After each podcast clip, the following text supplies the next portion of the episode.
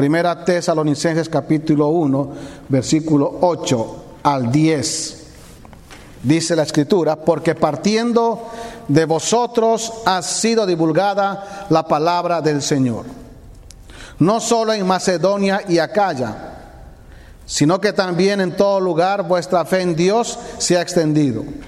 De modo que nosotros no tenemos necesidad de hablar nada, porque ellos mismos cuentan de nosotros la manera en que nos recibisteis y cómo os convertisteis de los ídolos a Dios para servir al Dios vivo y verdadero, y esperar de los cielos a su Hijo, al cual resucitó de los muertos, a Jesús, quien nos libra de la ira venidera.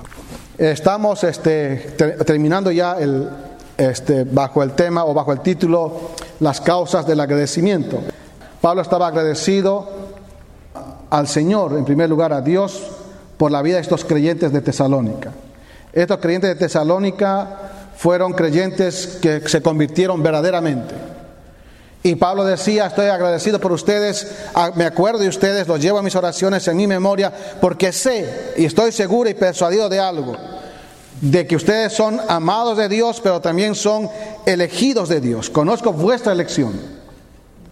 Y les, dije muchas veces y les repito otra vez, eh, Pablo no está ocupado acá en explicar el cuándo y el cómo Dios elige, pero sí él está ocupado en, en concentrarse en explicarnos cuáles son las cualidades de aquellos que son elegidos por Dios. Entonces uno puede decir, yo soy elegido por Dios, pero si no hay las cualidades espirituales, no hay las señales, no hay los signos vitales espirituales de que uno es creyente verdadero, el decir o el presumir que uno es elegido queda por tierra. Pero dice aquí Pablo, conozco, sabemos o estamos sabiendo de Dios vuestra elección.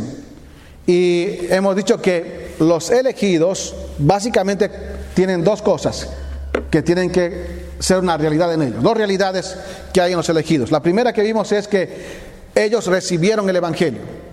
Entonces, el elegido tiene que recibir el Evangelio, porque si no, ¿cómo conoce el Evangelio? ¿Cómo llega a ser parte de los que están elegidos por Dios? Si no es por medio del Evangelio. Y ellos recibieron el Evangelio, hablamos ya de esto. Recibieron el Evangelio y Pablo estaba seguro de su clara elección. Y en segundo lugar, que hablamos un poco la anterior semana, es que no solamente recibieron el Evangelio, sino que hubo resultados del Evangelio en sus vidas. Por eso decía Pablo, eh, porque sabemos o porque conocemos, aunque esa es una traducción, la traducción sería mejor como participio, sabiendo, amados de Dios, vuestra elección. Estamos seguros, persuadidos de su elección. Hay una clara elección. ¿Por qué? Porque recibieron el Evangelio. Segundo lugar, ¿por qué? Hay resultados del Evangelio. Uno de esos resultados es que fueron seguidores del patrón espiritual, fueron imitadores del Señor y de los misioneros en sus vidas, fueron imitadores de la conducta, del amor por Dios y el Evangelio produjo efectos en su vida. Segundo lugar, el segundo resultado es que fueron sensibles a la palabra expuesta de Dios. Ellos recibieron la palabra de Dios con gozo, produjo gozo en sus corazones. Y en tercer lugar, el tercer resultado es que fueron señal ellos a las personas en ejemplo. De tal manera que fueron ejemplo a todos los de Macedonia y de Acaya que han creído, a los nuevos creyentes en esas dos grandes provincias. Macedonia y Acaya estaban juntas, una al norte y otra al sur. En una estaba eh, Tesalónica, Berea, estaba en otro Corinto, Atenas, entonces estaban todo ese círculo de, eh, de pueblos o de ciudades. Y además, quiero que entendamos y recordemos que había una vía que unía el oeste con el este y además pasaba por, por como calle principal por Tesalónica. Era la vía Ignacia. Había mucho comercio porque unía muchos puertos, por lo tanto había mucha gente circulando por ese lugar, había muchos comerciantes, o sea, había un tumulto de gente pasando, quedándose, pasando por allí, que estaba en un lugar estratégico Tesalónica. Por algo Dios permitió que Pablo llegara ahí y no se quedara en otro lugar, sino fuera a Tesalónica. Ellos fueron una señal a, las personas en ejemplo. Continuando esto para terminar este, este capítulo, vamos al versículo 8. Y el versículo 8 va a enseñarnos la cuarta, el cuarto resultado de, del Evangelio en sus vidas. Y tiene que ver con que ellos fueron un sonido poderoso del Evangelio. Ellos resonaron la fe de ellos, el ejemplo de ellos, la conversión de ellos, la vida de ellos. No solamente era un motivo para que Pablo agradeciera a Dios, sino que sus vidas habían resonado como un eco, como una trompeta, y ese sonido había, ido por todos lados. La gente ya sabía quién eran los tesalonicenses por su buena fama, no por la mala fama. Aunque antes tenían mala fama porque se convirtieron de los ídolos a Dios. Pablo inmediatamente ahora explica este, esa, esa manifestación de ejemplo. Dice, porque partiendo de vosotros. Y aquí hay una indicación a los receptores, ustedes de Tesalónica, ustedes los creyentes tesalonicenses, los amados de Dios, los que conocemos que son elegidos por Dios. Dice, partiendo de vosotros. Antes fueron receptores. Recuerdan, Pablo había llegado a Tesalónica, ellos recibieron el Evangelio con, con gran gozo del Espíritu. Pero ahora ya no eran receptores simplemente, sino que eran transmisores. Y ese es el gran desafío para la vida cristiana, para nosotros. No solamente tenemos que ser receptores del Evangelio, sino transmisores del Evangelio. Donde estemos, donde el Señor nos coloque, tenemos que cultivar una vida de siempre estar hablando del Evangelio a otras personas. Y claro, acá dice, porque partiendo de vosotros. Ahora déjeme explicarle algo importante acá. Esa expresión partiendo de vosotros eh, tiene una preposición que la idea sería, el punto de partida fueron ustedes, es la idea. El punto de partida fueron ustedes, partiendo de vosotros. Allí se inició Allí se inició el sonido que va a expandirse y se divulga por todo lado. Porque partiendo de vosotros, la iniciativa la tomaron ellos, ellos fueron el punto de referencia, nadie los obligó, nadie les intimidó, nadie les presionó. Porque ese es el efecto del Evangelio. Cuando el Evangelio es real en nuestras vidas, nadie me tiene que presionar para hablar a otros de Cristo. Yo tengo que hacerlo en todo lugar, en el momento que yo pueda y el Señor me permita y me coloque oportunidades, tenemos que hablar del Evangelio. Nadie los obligó. Partiendo de vosotros, ellos fueron el punto de inicio de partida. Y dice la Biblia, ha sido divulgada la palabra del Señor. Es interesante el verbo, ha sido divulgada. Es un tiempo perfecto, es una acción concretada. Ellos no es que pensaban divulgar, sino lo hicieron. Es una acción consumada y esa acción de proclamar, porque la palabra divulgar significa proclamar. A veces significa resonar intensamente. Otra traducción es retumbar. Y son dos palabras. Bueno, ustedes saben que en el griego se juntan dos palabras, pero este, una de las partes de esta, de esta palabra o de este verbo viene de una raíz para eco. El sentido sería un eco que, que reverbera que retumba que reproduce el sonido. Porque cuando uno hace, habla de un lugar donde hay eco, en las montañas, grita y le, devuelven. Reverberar tiene que ver cuando hay un sonido que se refleja, que no es absorbido. Porque hay lugares que absorben el sonido y no hay nada, pero hay lugares que reflejan el sonido. Y claro, ellos proclamaron que el sonido del Evangelio no se quedó en ellos, sino que ellos como un eco resonaron otra vez. Qué hermosa figura, ¿verdad? Y dice, partiendo de ustedes, ha sido divulgada como un eco, como un sonido fuerte, intenso. Y el resultado fue que quedó eso por todo lado. Porque todo el mundo había escuchado. Estaban hablando y compartiendo siempre el Evangelio. Recibieron el Evangelio, fueron un patrón de ejemplo y no se absorbió en ellos el Evangelio, sino que se reflejó, reverberó, vamos a llamarlo así, retumbó y siguió resonando para otros, alcanzar a otros. Y hermanos, el Evangelio no es para guardarlo, es para vivirlo y para anunciarlo y hablarlo a los demás. ¿Mm? Ahora otra cosa interesante acá, lo que resonó como una trompeta o como un eco, vamos a llamarlo así, no fue sus propias opiniones no fue lo que ellos pensaban. Y aquí es importante esto. Porque hay muchos que pueden anunciar y retumbar como relámpago, pero no retumba el mensaje de la palabra de Dios. Mucha, mucha gente resuena con su propia opinión, con su propio sentimiento, con su propia ideología. Pero aquí dice Pablo, partiendo de vosotros ha sido divulgada qué? La palabra del Señor. ¿Eh? La palabra del Señor. Interesante esa expresión.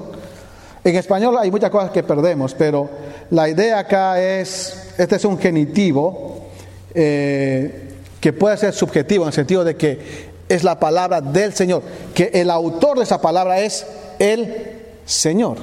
Pues no es palabra inventada de otros, no soy el dueño de la palabra, nadie es el dueño de la palabra. Ninguna iglesia, ningún erudito, ningún teólogo es dueño de la palabra. Tratamos de entender la palabra, pero el dueño de la palabra, que la creó, la diseñó, la inspiró, es el Señor. Es su palabra. Por eso cuando usted va a la Biblia, va a escuchar su palabra. Y cuando usted comparte el Evangelio, tiene que estar seguro que está compartiendo su palabra, su Evangelio, no su propio Evangelio. Es un tema que debemos orar al Señor cada vez que hay la oportunidad de compartir su palabra, explicar su palabra. Lo que ellos divulgaron y resonaron como trompeta y como un eco fue la palabra del Señor. bueno, esto puede tener dos sentidos también, subjetivo y objetivo. También puede ser que es la palabra que habla solamente acerca del Señor.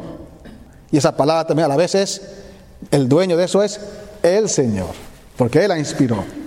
De todas maneras, en ambos sentidos estamos bien porque es el, aquí está el mensaje del Señor. El Señor dijo, escudriñar las escrituras porque ellas que dan testimonio de mí.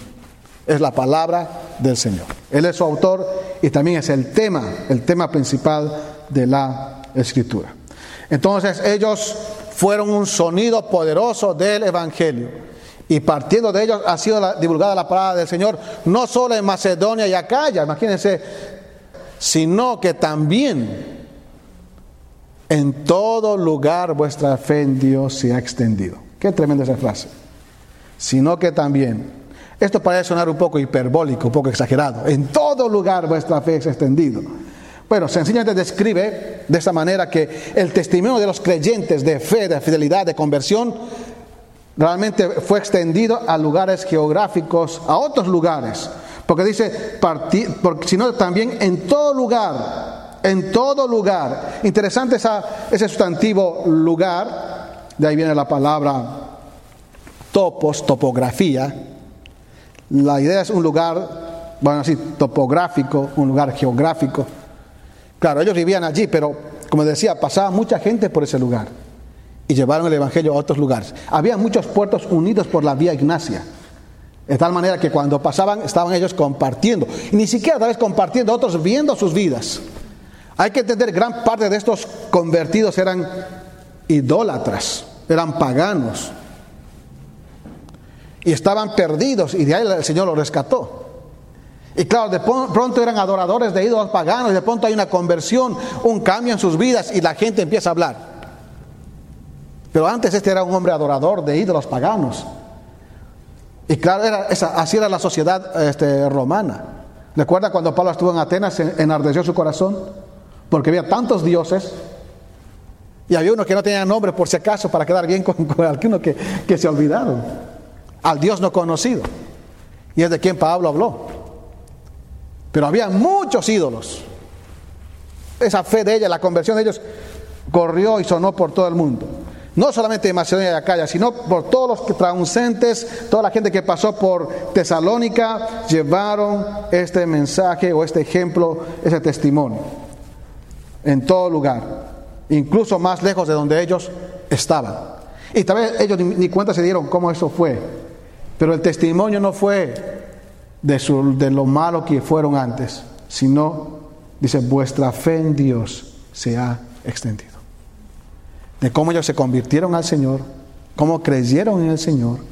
Por eso el elegido tiene que creer. Y aquí está la responsabilidad humana. Tiene el pecador que creer y tiene que recibir el mensaje del Evangelio y tiene que haber resultados del Evangelio en sus vidas. Vuestra fe, vuestra confianza, vuestra fidelidad a Dios se ha extendido. Otra vez ahí como una frase explicativa de lo que dijo antes. Se ha divulgado y se ha extendido. Y está en el mismo tiempo. Perfecto. Es un hecho que ocurrió y que esa acción ha producido un, un estado resultante. Que toda la gente ya sabía quiénes eran ellos. Se ha extendido. La idea salió afuera salió afuera, eh, eh, partiendo de ellos, pero salió afuera de donde ellos estaban, corrió por todos los otros pueblos y ciudades. Como dije al principio, esto no es difícil de imaginar, porque la carretera de la Vía Ignacia atravesaba la ciudad de Tesalónica, uniendo oeste con este. Albania, lo que es Albania, hasta Estambul, más o menos lo que es hoy en día. Todo eso, y pasaba por Tesalónica. Había mucha gente que estaba de negocios eh, por temas políticos, comerciales, estaba en Tesalónica, quedándose para pasar la noche o haciendo negocios. Pero allí escucharon la fe y el mensaje del Evangelio y de la vida de estos creyentes de Tesalónica. Ahora, uno no puede imaginar mucho de esto. Este, eran viajeros, y como los viajeros siempre tienen que contar cosas, que están contando sus travesías, sus experiencias, y siempre han ido contando, y así también fue expandiéndose la fe de estos creyentes. Y quiero citar un comentario del comentarista Barclay, con una aplicación más que todo, no explicación, pero una aplicación de esto. Dice, cito, hay algo arrollador en la valentía del cristianismo primitivo cuando la prudencia más elemental habría sugerido una manera de vivir que pasara inadvertida y así evitara el peligro y la persecución, los cristianos proclamaban abiertamente su fe. Nunca tenían miedo de confesar a quién pertenecían y servían. Tremendo esto. A pesar de que ser creyente en aquel tiempo era difícil, pero cuando el verdadero creyente y el Evangelio produjo un resultado, ellos estaban listos a proclamar abiertamente y confesar a quién pertenecía. Y así fueron los tesalonicenses. Estaban listos para compartir su fe. Y ese fue el resultado del Evangelio. Fueron un sonido poderoso del Evangelio. Y aquí algo muy importante para aplicar. ¿Cuál es tu sonido? ¿Cuál es mi sonido? Ah, ¿Se escucha no se escucha? A veces apagamos tanto que no se escucha nada. Dios nos dé su gracia para poder sonar en el momento donde Dios nos lleve, en el momento preciso, en las oportunidades que Él nos presente. Muy bien, vamos al quinto resultado. Y es que ellos fueron servidores profundamente entregados. No solamente fueron un sonido poderoso, sino servidores profundamente entregados. Recuerdan, se convirtieron. Porque ellos mismos cuentan de nosotros. Pablo va a decir acá, porque ellos mismos cuentan de nosotros. Ahora, uh, recuerdan, eh, Pablo va a decir en versículo 8, en la parte B, de modo que no tenemos necesidad de hablar nada. Porque ya había gente que había escuchado el Evangelio, había visto la fidelidad de los creyentes y se esparció por todo lugar. Pero él, dice Pablo, ese eco está retumbando porque ellos mismos, ellos mismos, ¿quiénes son ellos mismos? En el contexto de los de Macedonia y Acaya. Ellos de Macedonia y Acaya, ellos mismos, aquellos que escucharon el Evangelio de ustedes, y ustedes fueron un ejemplo a los de Macedonia y Acaya, ellos mismos también. Ahora interesante, en el texto griego este está con su uso intensivo, para de alguna manera identificar y recalcar la identidad de ellos. Ellos, los que ustedes fueron testimonio, ellos mismos también. De alguna manera, la primera generación eran los apóstoles, el apóstol y los misioneros. La segunda generación eran los tesalonicenses. La tercera, Macedonia y Acaya. Y la cuarta, los que pasaban por allí, por allá. Pero ellos mismos, la gente de, Macedonia y Acaya. Y sin mencionar los otros. Recuerdan que los otros serían en todo lugar. Interesante en el texto griego. Claro, los otros. Ellos mismos, pero había otros que están en otros lugares, eh, los que estaban en todo lugar, los que habían oído las noticias de ellos. Entonces, de manera que ellos mismos, los de Acaya, de Macedonia, que se habían convertido, ahora cuentan de nosotros. Estaban contando acerca de Pablo, los misioneros. Cuentan de nosotros. Ahora aquí cambia el verbo. Está en tiempo presente. Está diciendo, ellos están contando continuamente. Ellos están contando, o sea, están hablando, están contando de nosotros. Y la idea de esa palabra cuentan, o este verbo, este, el verbo apángelo significa informar, reportar noticias. Aquí se tradujo como contar, cuenta, pero la idea es reportar noticias, hablar, contar. Dice, ellos mismos cuentan de nosotros están informando acerca de nosotros, o sea, Pablo y sus amigos. Y interesante este, también, ah, la idea sería no solamente de nosotros, sino hay una preposición peri ahí con el, con el sustantivo, o perdón, con el pronombre personal imon. La idea es, cuentan acerca de nosotros. Tenían un tema interesante de testimonio y el reporte de primera mano tenía dos partes básicamente. Contaban acerca de ellos qué cosa. Uno, la manera en que nos recibisteis. Dos, cómo os convertisteis de los ídolos para servir al Dios vivo y verdadero. El mensaje, la noticia iba por dos, con dos caras, vamos a llamarlo así. Por un lado estaban diciendo cómo ellos, cómo los tesalonicenses eh, habían recibido a los misioneros y cómo recibieron la palabra sobre todas las cosas porque la recibieron con gozo. En medio de tribulación, en medio de aflicción, la recibieron con gozo. La gente contaba cómo habían recibido no solamente los misioneros, sino el mensaje de ellos. Dice la Biblia, la manera en que nos recibisteis. Ahora aquí hay algo interesante también para entender, porque hay varias implicancias.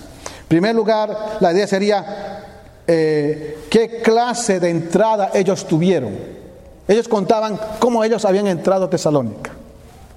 Y Pablo en el capítulo 2 va a decir, nuestra, nuestra visita a vosotros no fue, no resultó vana. Ellos contaban cómo estos misioneros fueron efectivos y cómo fue su entrada a Tesalónica. Y yo no creo que entraron con pancartas de propaganda, viene el fulano de tal, mengano de tal, el apóstol tal. No, no fue así. Ellos entraron en silencio pero trayendo el sonido potente del Evangelio. Y entraron allí a Tesalónica. La manera en que no recibiste, la manera como entraron, cómo llegaron, pero a la vez también el verbo ah, recibisteis es un pasado histórico, significa también la participación, la recepción, cómo fueron recibidos allí en Tesalónica. Cómo fue la entrada y cómo fue el recibimiento. Y la gente contaba eso, en esas dos partes. Cómo habían venido los misioneros y cómo la gente se había convertido y cómo recibieron el mensaje y a las personas. Una obra de Dios maravillosa, singular.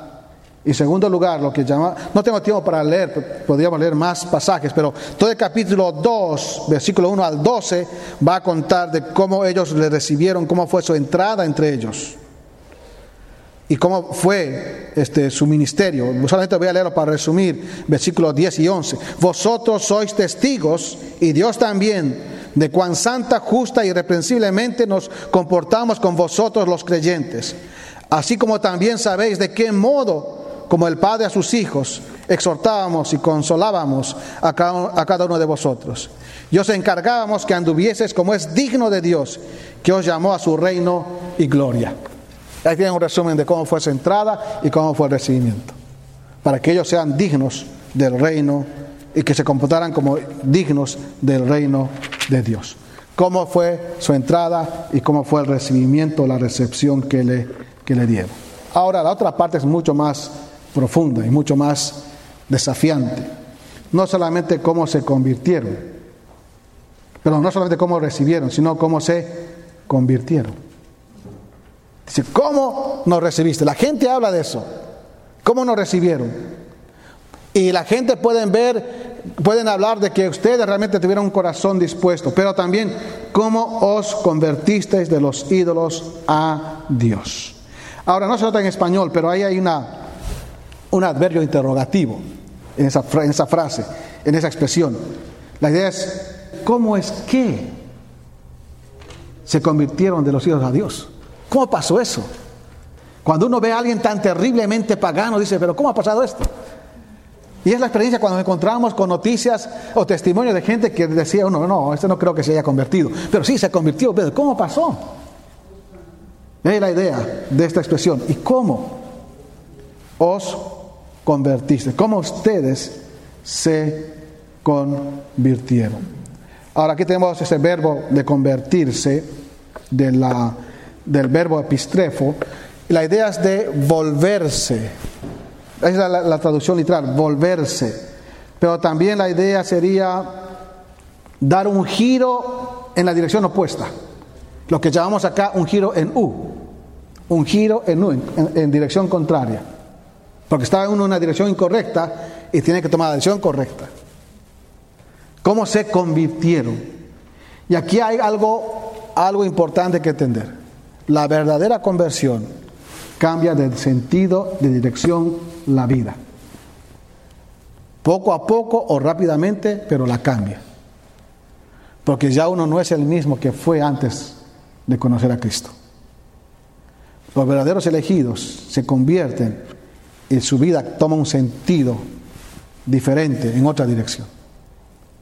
¿Cómo os convertisteis? Y realmente ellos se convirtieron. El verbo en tiempo auristo marca eso. Es un hecho ya pasado, histórico, se convirtieron cambiaron de dirección, dieron un giro a sus vidas por el Evangelio. Y este concepto de convertirse implica también el otro concepto de arrepentimiento, porque está ligado. ¿El arrepentimiento qué es? Es el cambio de pensamiento, de mente, de dirección, de conducta. Entonces, cuando uno se convierte, automáticamente cambia de dirección, porque ha habido arrepentimiento y cambia de su mentalidad, de su pensamiento, de su conducta con respecto a Cristo y su vida es diferente. Pues se convirtieron. Dice, ¿cómo os convertisteis? ¿Cómo sucedió eso? Y se convirtieron y se dieron la vuelta en otra dirección de, de un punto. Dice, de los ídolos. Pero se convirtieron a Dios, es la idea, se convirtieron a Dios. En español está un poco, no en el orden, bueno, por la traducción se hizo así, pero ellos se, se volvieron a Dios, es la idea. Se volvieron a Dios. Y ahí tenemos una, una preposición interesante, pros, que significa que ellos realmente a, a, la, persona que se volvieron o al lugar, al objeto que se volvieron, no fue una religión, sino una persona, que es Dios. De ahí que la gente se tiene que convertir no a la iglesia, no a la religión, sino se convierte a Dios, se da vuelta y se vuelve a Dios de quien se ha apartado, de quien se ha extraviado, de, como dice la Biblia, no hay quien busque a Dios, no hay justo, no hay ni siquiera uno. Y tienen que volverse al dador de la vida, al autor de la vida y al autor de nuestra salvación. Porque la salvación me pertenece a Jehová, a Dios. Entonces aquí tenemos, se volvieron, se convirtieron a Dios. ¿De dónde? De los ídolos. Y hay otro juego interesante de preposiciones acá. Aquí tengo la expresión apo. Significa de donde hay un punto donde ellos se separaron, se disasociaron. Y ese punto fueron los ídolos. Los ídolos. Y tenía que ver con las imágenes que los paganos tenían. Imágenes de animales, de semejanza de hombres o de otra cosa, pero había una, variedad de ídolos en el Imperio romano. Hay que entender que el Imperio romano era una sociedad politeísta, añadía más dioses, de pueblos locales, de otros lugares, y estaban ahí los dioses y las diosas en toda esa zona. Y ellos abandonaron los ídolos paganos, dejaron atrás, de ahí fueron separados y se convirtieron a Dios. El doctor Hendrickson hace una aclaración también interesante y práctica que quiero citar. Dice así, ahora bien, el hecho de haber abandonado sus ídolos constituía un cambio de significado trascendental para ellos. No es fácil para uno rechazar y expulsar dioses que se han adorado desde la infancia y que para sus antepasados desde venerable antigüedad les han sido tan reales que sus nombres y peculiaridades individuales han llegado a formar parte del vocabulario familiar.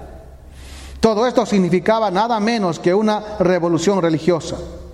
Razón tenían los enemigos cuando dijeron de los misioneros que eran hombres que habían trastornado el mundo entero. El culto a los ídolos afectaba la vida en todas sus fases. Y es fácil de imaginar que especialmente allí, para los tesalonicenses, deidades adquirían una realidad especial. No hemos de olvidar que el monte Olimpo, cuya famosa cumbre era considerada la morada de los dioses, estaba situado muy cerca solamente a unos 80 kilómetros al suroeste. Y según la tradición, cuando Zeus sacudía sus celestiales rizos, aquella magnífica montaña temblaba. Fin de la cita. Esa es la profundidad de las creencias idolátricas que tenían estos pueblos. Y no era fácil. Desde niños crecieron con idolatría. ¿Cómo cambiarlos? El poder del Evangelio los cambió. Se convirtieron a Dios de los ídolos. Ahora aquí dice algo maravilloso. Para servir al Dios vivo y verdadero. Abandonaron los ídolos para servir al Dios vivo y verdadero. En contraste de los ídolos muertos. Es el Dios vivo. Ahora una cosa importante acá. Servir. Y este es un verbo de tiempo presente. Y la traducción sería como un esclavo. Ellos eh, decidieron deliberadamente poner sus vidas como esclavos ante Dios, su nuevo dueño, y servirles continuamente. El tiempo presente dice, sirviéndoles, es la idea, sirviéndole a Dios, para servirle, para servirle continuamente, sujeto a la voluntad de aquel Dios vivo y verdadero, y exclusivamente a Él, al Dios vivo y verdadero. Ahora, aquí hay otro detalle importante. Aquí está con artículo, el Dios bueno, está bien la traducción, pero la idea en el texto griego no tiene artículo. Cuando hay un sustantivo sin artículo en el texto griego, enfatiza la esencia. Y enfatiza quién realmente es Dios. Está enfatizando la esencia de Dios, que lo aclara con las otras dos palabras. Es vivo y es verdadero. Ya tiene un participio, aunque se traduce como vivo, pero sería viviente, que está viviendo. Marcando que es un Dios que en su esencia siempre vive, se autoexiste, Nadie lo creó. Es el Dios vivo en contraste a los ídolos que habían creado los hombres. Y es verdadero, el único genuino, el único real. Porque es el Dios viviente. En contraste a los falsos, que son inventos de hombres y muertos, sin vida. Entonces tenemos allí para servir, para ponerse como esclavo voluntariamente al servicio de ese Dios viviente. De alguna manera, hermanos, usted y yo somos esclavos de Dios. No en, el sentido negativo que, se ha que han creado los hombres acá en Estados Unidos y otros países, que la esclavitud llegó a ser tan, tan manchada en su concepto que tiene algo negativo. Pero sencillamente un esclavo es alguien que sujeta su voluntad a la voluntad de otro. Y hago lo que mi amo me dice. Y ellos demostraron así, lo demostraron de esa manera ellos sirviendo, siendo esclavos de Dios, voluntarios del Dios vivo y verdadero. Hermanos, es mejor ser esclavo del Dios vivo y verdadero que ser esclavo del pecado, de algún acto pecaminoso o de algo que no glorifica a Dios y algo que me va a destruir. Es mejor ser esclavo del Dios vivo y verdadero para honrarle y glorificarle. Y termino con esto, lo último. El tercer el, perdón, el sexto resultado. Ellos fueron no solamente servidores profundamente entregados a Dios, sino fueron seguros en su permanente esperanza. Qué maravilloso esto. Y esperar de los cielos a su Hijo. Creyentes con un resultado en su vida. Esto solamente le da el Espíritu, el Evangelio y el nacimiento nuevo a uno que tiene un poder de esperanza permanente en la vida. Usted y yo estamos acá porque tenemos esperanza. Y esperamos al Señor, nuestro Salvador. Esta, esa esperanza estaba depositada y anclada en el Dios vivo y verdadero a quien ellos servían con sacrificio, con fidelidad. Y estaban esperando de los cielos. Dice, y esperar de los cielos. Qué interesante esta expresión también Esperar. Este verbo está en tiempo presente. Ellos estaban esperando, es la idea. continuamente, constantemente, permanentemente. Esperar, la idea de este verbo es esperar con expectativa, con paciencia. Es una espera consciente, una espera constante, una espera ah, que tiene una iniciativa personal por la voz activa del verbo. Es algo que ellos pensaban y ellos, cultivaban en sus vidas, esperando, esperando con intensidad. ¿Qué estaban esperando? El retorno de alguien. ¿A quién se espera? alguien que va a regresar? Y claro, ya ustedes recuerdan, no voy a leer por el tiempo, era la promesa del Hijo en, Juan 14, ¿qué fue? No se turbe vuestro corazón, creéis en Dios, cree también en mí. En la casa de mi Padre muchas moradas hay. Si así no fuera, os lo hubiera dicho. Voy pues a qué? A preparar lugar para vosotros. Para, donde yo, para, que, donde yo estoy, vosotros también estéis. Hechos 1.11. ¿Qué dijo los ángeles? Que este Señor que fue llevado arriba, también el mismo va a regresar. Entonces, la enseñanza de su regreso empezó a ser una esperanza poderosa de la iglesia, de los primeros creyentes. Y claro, dice ellos, estaban en su corazón como resultado del Evangelio seguros en su permanente esperanza. Porque el Evangelio da seguridad de eso. Seguros en su esperanza, en su permanente esperanza del retorno. Que Él iba a venir del cielo de donde se fue. Y eso fue enseñado no solamente por otros autores de la Biblia, sino también por el mismo Pablo. Uno puede leer el capítulo 4, versículo este, 15, porque el Señor mismo, por lo cual os decimos esto en palabra del Señor, que nosotros los que vivimos, que, que, habremos quedado hasta la venida del Señor, no precederemos a los que durmieron, porque el Señor mismo, con voz de mando, con voz de arcángel y con trompeta de Dios, descenderá del cielo, y los muertos en Cristo resucitarán primero. Es vamos a estudiarlos en detalle, pero estaban esperando el regreso de alguien que prometió volver por ellos. Filipenses 3:20. Nuestra ciudadanía está en los cielos, de donde también esperamos al Salvador. ¿Quién va a descender del cielo? Entonces, su venida, su regreso, su retorno. Y ese retorno tiene el sentido de inminente. Lo que no sabemos puede ser cualquier momento. Nadie lo sabe, ni los ángeles, solamente el Padre. Pero Él viene y esperar de los cielos a quién? A su Hijo. El Hijo que se entregó por nosotros, el Hijo que murió por nosotros y el Hijo que resucitó de los muertos. Es la segunda cosa. Resucitó de los muertos. De entre los muertos. Y Hebreos 9, 24, 28 va marcando eso, que esa promesa de cómo Él resucitó. Y si nosotros creemos en Él, también un día vamos a resucitar. Su regreso, su resurrección ellos estaban esperando eso, expectantes, en, aquellos, en aquel tiempo, en tiempo de la iglesia primitiva, y esperando en tercer lugar su rescate. Porque dice a Jesús, ¿quién nos libra de la ira venidera? Ahora, esa palabra, ese participio nos libra, es un participio interesante. La idea es que va a rescatarnos y es un participio, vamos a llamarlo atributivo, porque va modificando sustantivo. Dice, va a librarnos, va a rescatarnos de la ira venidera. Y el tema de la ira de Dios es un tema que está en la Escritura. La ira de Dios sencillamente es el enojo, la indignación, el disgusto santo por causa del pecado. Muchas veces hablamos de Dios en teología de que Él es amor, de que Él es justicia, que Él es verdad, pero nunca hablamos de que Él es ira. Pero también Él es ira, en el sentido de que su santidad nunca va a soportar ni va a negociar con el pecado. Él es santo y su ira se manifiesta y su ira tiene que ver con su juicio también. Y hablaríamos mucho de esto, pero la ira venidera, tiene que ver con la ira final, la ira, el enojo que va a desplegar Dios sobre la humanidad pecadora, sobre el pecado.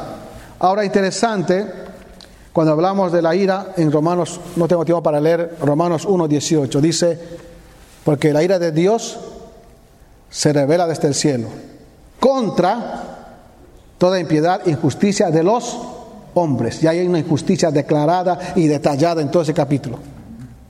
Porque al final dice que como no aprobaron tener en cuenta a Dios, Dios los entregó una mente reprobada y al final dice, recibiendo, recibiendo ellos mismos la retribución a su extravío.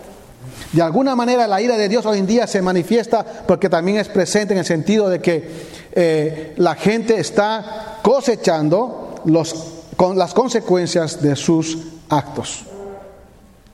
la, ira venidera, aunque aquí la ira venidera es interesante, este, está en tiempo presente. Diciendo la ira que ya, ya está presente, pero que se va a consumar un día. Dios está retribuyendo al hombre hoy en día por causa de su propio pecado y por eso hay tantos problemas de enfermedades, de una sociedad rota y destruida moralmente, porque está sufriendo las consecuencias de su pecado y de la ira de Dios. Pero hay un día en que la ira se va a manifestar en plenitud, que va a ser sobre todo el mundo. Un día Dios va a consumar su ira dice en Romanos 2.5, día de la ira y la revelación del, del juicio justo de Dios. Porque la ira está relacionada a su juicio. Por eso un día Dios va a tener que condenar al mundo impío. El mundo está llenando la copa para el día de la ira de Dios y del justo juicio de Dios. Pero qué maravilloso, dice que el Señor nos libra de la ira venidera. Nos rescata. Y también está en tiempo presente. Ya nos rescató. Pero un día cuando Él venga y nos lleve, nos va a rescatar plenamente. Va a consumar en nosotros la glorificación. Pero la ira de Dios es una realidad para los pecadores. Y los creyentes de Tesalónica, amados de Dios, estaban libres de esa ira. El contexto muestra ese contraste, porque ellos se habían convertido a Dios, se habían vuelto a Dios. Por lo tanto, la ira de Dios que está sobre el pecador fue pagada por Cristo. Y pueden decir ahora, Pablo, están esperando aquí al Hijo, quien los ha librado ya de la ira, y un día va a librarles totalmente del juicio divino, porque el juicio ya lo pagó Cristo. Cristo lo pagó en la cruz del Calvario y Él ha resucitado. Él lo ha pagado totalmente. hermanos, ¿cómo no poder ser agradecidos al Señor? ¿Verdad? ¿Cómo no poder disfrutar de la salvación y de poder ser servidores, esclavos del Señor, voluntarios?